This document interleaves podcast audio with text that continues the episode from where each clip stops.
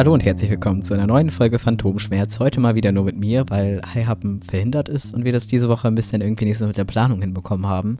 Wir haben uns zwar gestern gesehen, weil ich spontan bei einem Dreh war, über den ich vielleicht dann nächste Woche berichte, aber es ist irgendwie so komisch, das uns Lehre zu erzählen. Deswegen lasse ich auch die, heute einfach mal so die ganzen Rubriken weg und mache was Themenbezogenes weil es mir einfach sonst zu affig vorkommt, hier sonst nichts zu reden. Dann heute wird es ein bisschen fachspezifischer. Also diese Folge ist hauptsächlich für Filmmenschen und Leute, die sich für Nachhaltigkeit interessieren und allgemein eine ein bisschen politisch links öko-versiffte Haltung haben.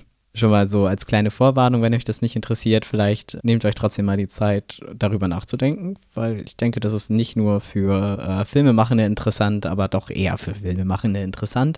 Ich möchte gleich zu Anfang, bevor äh, ich meinen Vortrag hier starte und vielleicht, weil jetzt auch noch mehrere Leute zuhören und noch nicht im Laufe der Folge abgeschaltet haben, kurz einmal dazu aufrufen. Und zwar gibt es eine Veranstaltung, die heißt Keen to be Green Grüne Bilanz 2022, Status Quo, Daten und Fakten. Und das ist eine gewerkeübergreifende Veranstaltung der Filmbranche. Gestützt von wissenschaftlichen Studien sowie Praxisberichten vom Label Green Motion wird ein Blick auf das Film- und Produktionsjahr 2022 geworfen. Im Fokus steht dabei die Bilanz der ökologischen Nachhaltigkeit.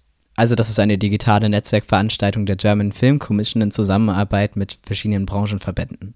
Dabei geht es um die Frage, welche Prozesse etabliert werden müssen, wie schnell und mit welchem Aufwand quantitativ und qualitativ Produktionen greenifiziert werden können. Die ganze Veranstaltung ist Dienstag, den 15.11.2022 von 18 bis 20 Uhr via Zoom und es ist zwar eine Anmeldung erforderlich, man bekommt dann einen Zoom-Link zugeschickt, aber die Teilnahme ist völlig kostenfrei.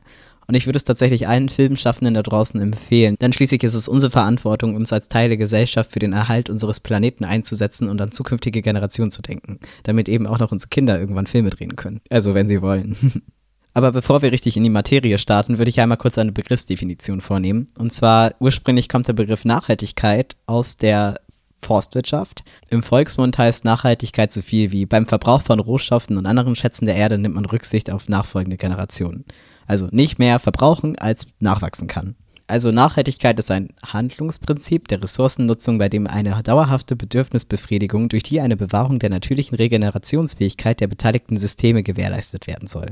Also die beteiligten Systeme, zum Beispiel einen Wald, können die Ressourcennutzung Holz, dauerhaft aushalten. So ist der Idealzustand. Nachhaltigkeit ist aber eben nicht nur ökologisch zu verstehen, sondern es gibt vier Dimensionen von Nachhaltigkeit. Und das ist einmal die ökologische, also die Umwelt, soziale, also wie fair produziere ich und Stichpunkt Diversity, die Gesellschaft und Wirtschaft, also das ökonomische. Wir leben halt nun beim Kapitalismus und es geht ja irgendwie immer ums Geld, aber auch um Kultur und Kunst, weil Kultur beziehungsweise das Kulturelle, nehmen wir mal das Beispiel die Corona-Pandemie. Wir waren alle zu Hause und das, was uns geholfen hat, diese Zeit zu überstehen, waren Podcasts, Serien, Musik, Filme, Unterhaltung, Kultur eben. Aber darauf gehe ich jetzt nochmal genauer ein. Unter ökonomische fällt zum Beispiel faire Bezahlung und Vergütung, keine Ausbeutung, alternative Wirtschaftsmodelle, zum Beispiel Tauschhandel. Also ein Beispiel wäre, ich frage einen Kommilitonen, ob er für meinen Dreh die Kamera macht und dafür biete ich an, dass ich den Ton für seinen Dreh mache. Grundsätzlich ist es aber nicht möglich, ein Wirtschaftsmodell, das auf uneingeschränkten Wachstum drängt, in einer Welt zu realisieren, in der alles eine Begrenzung hat. Das ist halt das Problem zwischen Nachhaltigkeit und dem Kapitalismus. Wir nutzen endliche Ressourcen. Zur sozialen Nachhaltigkeit gehört individuelle Arbeitszeiten schaffen, Familienfreundlichkeit herzustellen, Diversität zu schaffen, wie kulturelle Vielfalt und Geschlechtergerechtigkeit, Inklusion, also Arbeitsplätze schaffen, die auch Menschen mit Einschränkungen machen können oder mit körperlichen Behinderungen, Fairness und gerechte Verteilung, gesundheitsfördernde und erhaltende Maßnahmen, und vor allem Wertschätzung. Sowieso der Schlüssel zur Nachhaltigkeit ist immer Wertschätzung. Die ökologische Nachhaltigkeit umfasst Ressourcenbewusstsein, Umweltfreundlichkeit, regional wirtschaften und konsumieren, biologisch, wertschätzend und damit sind wir auch beim heutigen Thema, und zwar der ökologischen Nachhaltigkeit. ähm, kurz ein ökologischer Exkurs. Was ist CO2 und was ist seine CO2-Bilanz? CO2 ist, wie viele wahrscheinlich wissen, Kohlenstoffdioxid und ist tatsächlich ein natürlicher Prozess, um die Temperatur auf der Erde lebensfähig zu halten. Aber seit Mitte des 19. Jahrhunderts, mit Beginn der industriellen Revolution, ist der CO2-Ausstoß um mehr als 35 Prozent angestiegen. Also seitdem der Mensch so viel Hunger nach Wirtschaftswachstum hat. 75 Prozent des Treibhauseffekts sind Folgen unserer Lebensweise. Hauptsächlich durch Verbrennung fossiler Erdressourcen, also Öl, Gas, Kohle und so weiter. Halt die Sachen, die aus der Erde kommen. Folgen daraus sind die Erhöhung der Temperatur auf der Erde. Die sind aber selbstverstärkende Effekte, also das Schmelzen der Pole, Anstieg des Meeresspiegels, Verlust von Lebensraum, das Auftauen von Permafrostböden führt zur Freisetzung von Gasen, die die Temperatur wieder in die Höhe treiben was wiederum zur Überflutung von Lebensräumen und Desertifikation beiträgt. Das wiederum sorgt dafür, dass Menschen fliehen, also Flucht und Suche nach neuen Lebensräumen. Es kommt zu mehr Wetterkatastrophen und extremen Wettern, zu Dürren, schlussendlich zum Artensterben, bis auch irgendwann unsere Art stirbt. Daher ist die notwendige Forderung, eine politische Regulation einzuführen. Denn wie wir die letzten Jahrzehnte bemerkt haben, freiwillige Selbstverpflichtung zeigt keine Wirkung. Denn sie ist eben nicht mit unserem kapitalistischen System vereinbar, wo es halt immer nur ums Geld geht und nicht um die Umwelt. Green Filming muss eben zur Pflicht werden, damit nachhaltiges Produzieren von Film eben kein Luxus mehr ist. Dass Catering bio und regional verpflichtend ist und weil jeder weiß es, bio und regional zu kaufen ist teuer und gerade fürs Catering fehlt meistens das Geld oder für gutes Catering fehlt oft das Geld. Gleiches Problem mit dem Equipment. Stromsparen und nachhaltiges Equipment zu nutzen ist natürlich auch wiederum teurer, was normalerweise ein Luxus wäre durch eine gesetzliche Verpflichtung, aber eher dazu motivieren würde, es zu benutzen. Beziehungsweise ja, verpflichten würde, es das Geld aufzubringen dafür. Dazu aber später nochmal mehr. Und klar ist eine politische Regulation ein starker Eingriff, aber ein notwendiger, denn es ist eben nicht mehr Viertel vor zwölf, sondern schon 22.17 Uhr. Bis jetzt hat der Mensch ja immer ganz gut die Kurve gekratzt, aber wir müssen langsam mal damit anfangen. Das betrifft sowohl die CO2-Kompensation als Privatperson als auch die Filmbranche. Damit sind wir auch schon beim Hauptthema angekommen, und zwar die Nachhaltigkeit im Film. Ich möchte euch heute nämlich einen kleinen Überblick geben, wie man in den einzelnen Gewerken ökologisch nachhaltiger produzieren kann. Beginnen wir aber erstmal mit der Frage, warum wir eigentlich grün produzieren. Ich weiß, Änderungen sind immer anstrengend, aber wir verfolgen ja im Großen und Ganzen ein Ziel, und zwar den Klimawandel zu verlangsamen oder zu stoppen, bestenfalls, auch wenn das wahrscheinlich utopisch ist. Wir haben eine Verantwortung uns und nächsten Generationen gegenüber, um auch eine Zukunftssicherheit zu schaffen. Zudem ist Grün produzieren ein gutes Image. Das klingt jetzt erstmal nach Greenwashing, aber prinzipiell ist es gut, wenn der Trend dahin geht, dass eine grüne Produktion etwas Gutes ist. Gerade unsere Generation ist ja sehr offen für nachhaltige Projekte. Das ist wiederum praktisch, denn Stichwort Fachkräftemangel und War of Talents. Wenn ich die Wahl hätte, an einer grünen Produktion teilzunehmen, dann würde ich die grüne Produktion der nicht grünen Produktion immer vorziehen. Zudem ist Grün produzieren effizienter und es ist gut, die Anpassungen jetzt noch freiwillig vorzunehmen, bevor es irgendwann zur Pflicht wird, also die Rechtssicherheit. Es wird tatsächlich auch immer verpflichtender. Für einige Filmförderungsanstalten gibt es ganz klare Parameter, die eingehalten werden müssen. Zum Beispiel die neuen Filmförderung für Schleswig-Holstein und Hamburg, aber auch Baden-Württemberg hat da ganz klare Forderungen. Aber auch private Streaming-Anbieter bitten mittlerweile ihre letzte Abschlussrate daran, dass sie sehen, ob die Produktion grün gemacht wurde und sich an die Maßnahmen gehalten wurde. Deswegen ist auch der Beruf und die Weiterbildung zum Green Consultant immer gefragter. Über Green Consulting habe ich ja schon mal in einer anderen Folge gesprochen. Ich suche nochmal raus und welcher das war, dann ergänze ich das eventuell nochmal. Aber zurück zum Thema. Bei der ökologischen Nachhaltigkeit im Film orientieren wir uns beispielsweise an dem Kriterienkatalog der Filmförderungsanstalten, an den Richtlinien der Fernsehsender und Streamingdienste. Dann gibt es noch von der Filmförderung Hamburg-Schleswig-Holstein, also der FSHSH oder heute der Moin Filmförderung, die grünen Filmpass. Früher der grüne Drehpass mit grünen Leitfäden für die Produktion. Zudem gibt es einige Berufsgruppen wie den Green Consultant, den Green Setrunner oder den Eco Assistant, die beratend zur Seite stehen können bei einer Produktion. Also man muss sich nicht selbst darum kümmern kümmern. Man kann Leute mit ins Boot holen, die diese CO2-Bilanzen machen und dann die einzelnen Gewerke ablaufen und gucken, wo man CO2 einsparen kann und diese ganzen Bilanzierungen machen. Falls man das aber selber machen möchte, gibt es äh, im Internet einen CO2-Rechner extra für Film und TV. Der ist kostenlos für ein Projekt. Wenn man mehrere Projekte gleichzeitig macht, muss man halt Geld zahlen. Aber an sich ist das schon mal eine Möglichkeit, um auch als Studierender mal die Bilanzen durchzurechnen oder so. Um eine soziale Nachhaltigkeit am Filmset zu schaffen, hilft die Orientierung an den Verdi-Arbeitsmodellen, ebenfalls die Richtlinien der Filmförderungsanstalten, ein Diversity-Check, aber auch familienfreundliche Produktionsweisen. Nach der grünen Welle kommt nämlich die soziale Welle, unter anderem unter dem Stichwort Diversity. Es wird auch immer mehr eingefordert aufzuschreiben, hat die Geschichte einen Green Storytelling-Ansatz, einen Diversity-Ansatz, wie ist die Crew besetzt, sind die entscheidenden Stellen, also Regie, Kamera, Produktion, ausgewogen besetzt, Stichwort Gendergerechtigkeit oder People of Color, sind zum Beispiel die Heads meiner Produktion alle Ü40 weiße Cis-Männer, dann sollte ich mich mal vielleicht mal hinterfragen sagen. Bei der ökonomischen Nachhaltigkeit orientieren wir uns wieder an der Verdi-Tarifvereinbarung, also faire Entlohnungen zu fordern und auch zu geben, faire Vereinbarungen zu machen, also zum Beispiel bei Arbeitstausch oder Tausch Tauschgeschäften und weg von Tagesgagen hin zu Wochengagen, also weniger Druck für die Crew und auch mehr Zeit für die Produktion. Aber jetzt das, worauf wir alle gewartet haben, die Praxistipps. Und ich würde einfach mal mit dem Produktionsdepartment starten, also Green Production. Und das würde ich aufteilen in Büro, Planung und Set. Denn Produktion umfasst ja die Vorproduktion und die Produktion, also die Arbeit in der Planung und die Arbeit am Set. Maßnahmen, die man im Produktionsbüro ergreifen kann, sind zum Beispiel Vermeidung von Reise- und Transportkosten, indem man zum Beispiel digitale Meetings macht oder auf E-Castings zurückgreift oder ähnliches. Eine weitere Maßnahme ist zum Beispiel weniger zu drucken, also Think before Print. Was muss ich wirklich drucken und wenn ich was drucke, dann benutze ich Recyclingpapier oder so. Ökostrom fürs Büro, Energiesparlichter, Geräte ausschalten, nicht nur den Standby-Modus schalten. In der Planung ist es ganz wichtig bei grünen Produktionen, dass man frühzeitig kommuniziert, dass es eine grüne Produktion ist und Leute, die damit ein Problem haben, vielleicht gar nicht erst zu der Produktion kommen, weil das ist immer nervig.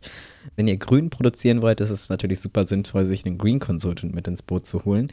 Dann müsst ihr diese ganzen Berechnungen über, also zum Beispiel die CO2-Bilanzen, äh, also die Ist- und die Soll-Bilanzen, müsst ihr dann nicht selber schreiben. Stichwort CO2, CO2-reduzierte Fahrzeuge anmieten, E-betriebene oder CNG-Biogas-Modelle nutzen, Verzicht auf Flugreisen und Sensibilisierung der einzelnen Crewmitglieder. Das kann zum Beispiel die Produktionsleitung machen, aber auch die RegisseurInnen persönlich kann Mails rumschicken und noch nochmal an die Verantwortung appellieren, nachhaltig zu produzieren und das irgendwie auch dahinter zu stehen. Am Set selbst erlebt man leider oft, dass Crewmitglieder alles vergessen, was sie sonst zu Hause auch machen und Mülltrennung überhaupt kein Thema mehr ist. Darauf äh, sollte auf jeden Fall geachtet werden.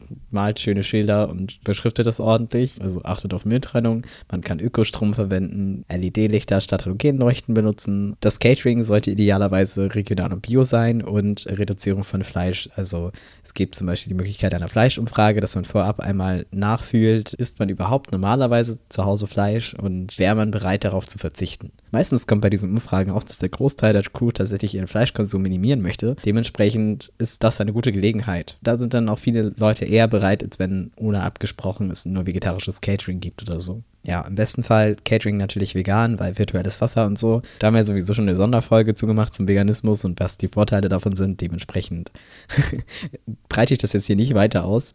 Gleichzeitig kann man aber auch darauf achten, dass die Lebensmittel regional und bio sind, weil das spart auch wieder jede Menge CO2 ein. Und beispielsweise im Leitfaden der neuen Filmförderung, also Hamburg und Schleswig-Holstein, steht drin, dass es 33% Bio und 50% regionale Lebensmittel sein müssen, mindestens, wenn man Filmförderung bekommen möchte.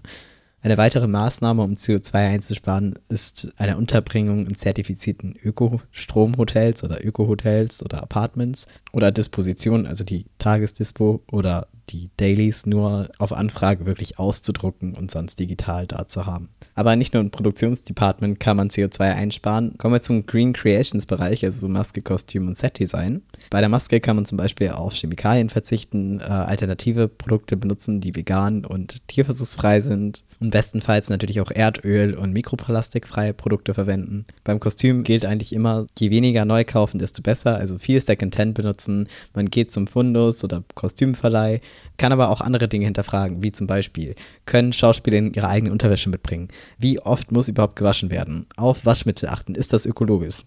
Solche Dinge. kann man da gut machen. Beim Setdesign empfiehlt es sich so viel wie möglich an Originalmotiven zu drehen, weil dort viel vorhanden ist und nicht so viel extra eingekauft werden muss. Man könnte bei, äh, bei großen Produktionen oder Science-Fiction-Produktionen kann man LED-Walls in Studios benutzen statt Weltreisen. Reuse und Recycle, biologisch abbaubare Produkte und nachhaltige Rohstoffe verwenden. Thema Holz. Gegebenenfalls Requisiten leihen im Requisitenfundus. Sowas gibt es auch. Nach dem Dreh, wenn man etwas selbst gebaut hat, kann man das an einem Fundus geben oder halt wieder zurückgeben, wenn man es sowieso von dem Fundus hat.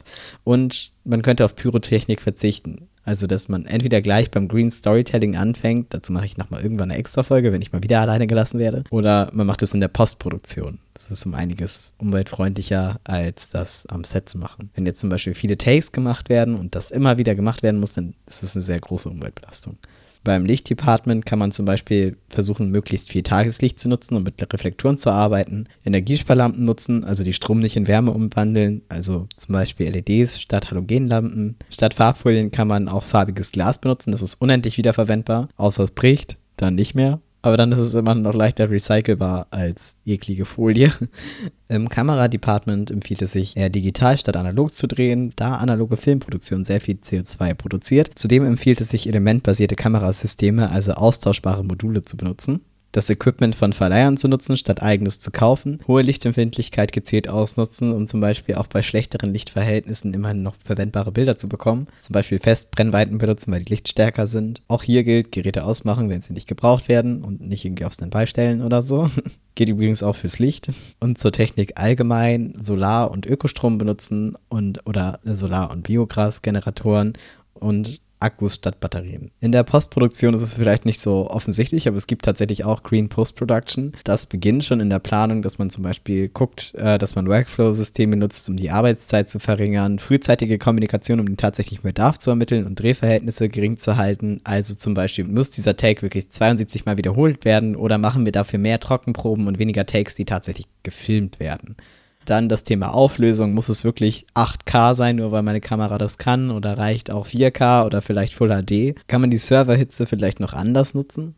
Im Postproduktionsbüro selbst kann man Ökostrom nutzen, unnötige Verbrauchsquellen abschalten, auch hier Reuse und Secondhand kaufen und Heizung nicht über den Bedarf anwerfen, keine, keine Vorhänge vor den Heizkörpern oder sowas. Also grün produzieren heißt, sich wirklich früher die Planung zu setzen und zu gucken, wo man Maßnahmen zur Nachhaltigkeit ergreifen kann.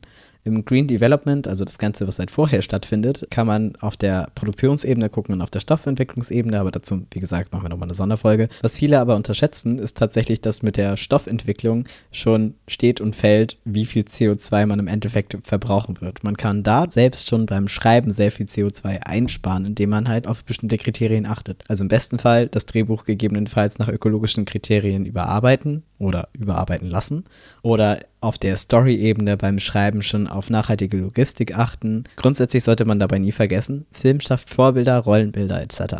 Das heißt, wir können auch unterschwellig nachhaltige Lebensweise vermitteln oder erzählen und dabei Debatten aufgreifen oder anregen, die sich sowieso schon in der Gesellschaft abspielen. Natürlich gibt es auch beim Green Filming noch jede Menge Schwierigkeiten, Schwachpunkte und Entwicklungsbedarf. Wir stehen ja auch noch relativ weit am Anfang, wobei man aber sagen muss, dass sehr viel kreative Menschen in der Filmbranche arbeiten und auch sehr verantwortungsbewusste Menschen. Also der, der Bedarf oder der Wille, da etwas zu ändern, ist halt sehr groß und es ist auch schon in der letzten Zeit sehr viel passiert. Schwachpunkte sind dennoch weiterhin Verhaltensmuster der Generation. Das heißt, also das wird jetzt sehr klischeehaft, zum Beispiel der 50-jährige Lichttechniker, der seit 30 Jahren Produktion fährt und jeden Tag sein Schnitzel isst, der ist natürlich nicht so begeistert davon. Der ist dann wahrscheinlich schlecht drauf am Set.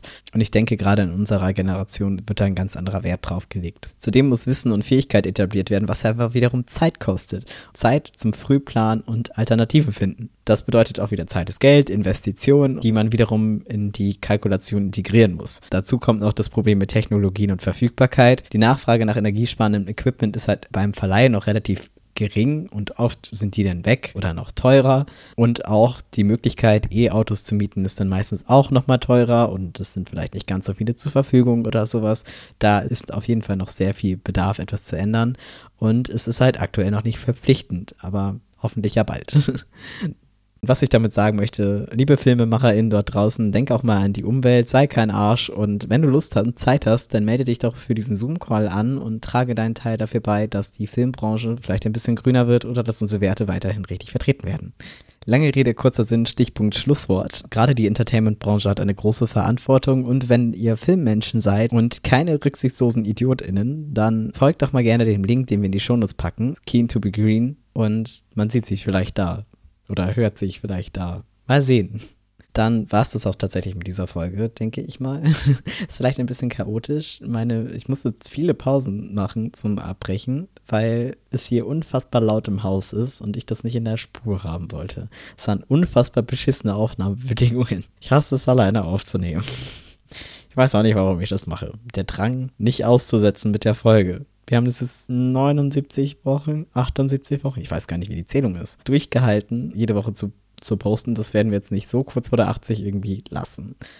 Bin da sehr gewissenhaft. Es tut mir leid. Selbst wenn es hier keiner bis hierhin hören wird. Es ist mir sehr wichtig, dass diese Folge erscheint. Und tatsächlich äh, war ich am Montag bei einem anderen Podcast zu Gast. Und zwar beim Ohne Konzept Podcast und erzähle eigentlich das, was ich sonst auch immer erzähle. Dementsprechend, wer Lust hat, kann da gerne mal reinhören. Wir reden über Halloween und über Hassmomente und ja. Tschüss. Bis zum nächsten Mal. Heute keine Fun Facts. Heute mal ernst. Oder so.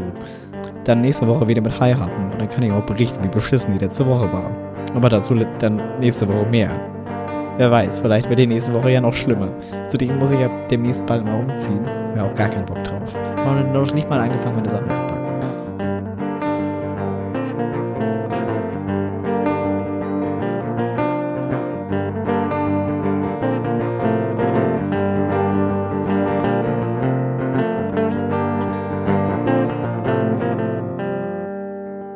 Ach ja, und ich habe unser Intro wieder gefunden. Und Mutti, falls du das hörst, ich krieg noch einen Strafzettel. Nicht wundern.